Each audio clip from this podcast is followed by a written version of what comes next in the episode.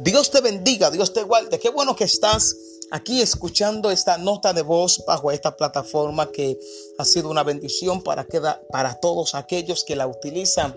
Eh, también quiero bendecirte eh, a través del canal que tenemos en YouTube bajo el tema La Biblia habla George. Así que búscanos allí, apóyanos, suscríbete, eh, comparte si es posible, si entiende que la palabra que recibiste en ese canal es de bendición, así que hazlo.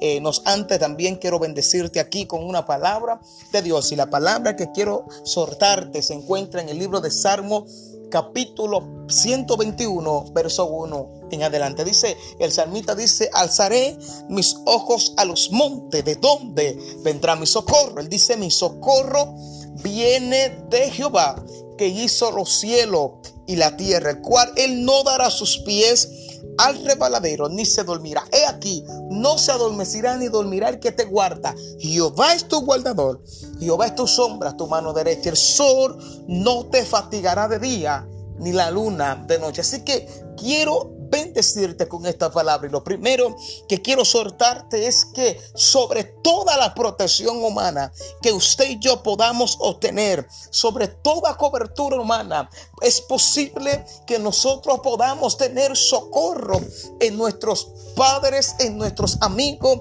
en nuestra empresa donde elaboramos, en nuestros compañeros. O, es posible que usted como mujer quizás se siente... Eh, eh, aferrado a su esposa, a su esposa y entiende que allí hay un socorro de Dios o hay un socorro para usted. Pero el salmista David estaba en una situación donde él no vio papá ni mamá, donde él no vio a hermano ni a primo, donde él no vio a reyes ni a gobernantes. Allí él no veía a nadie, nadie lo sustentaba, nadie le daba la mano, nadie le, le ayudaba en sus momentos difíciles. Y en esos momentos difíciles, el salmista David anda con unos hombres, gloria a Dios, que están en unas condiciones igual que él, gente enlutada, gente endeudada, gente afligida de espíritu, gente en batalla, gente, gloria a Dios, que lo único que tienen es lo único que tienen es esperanza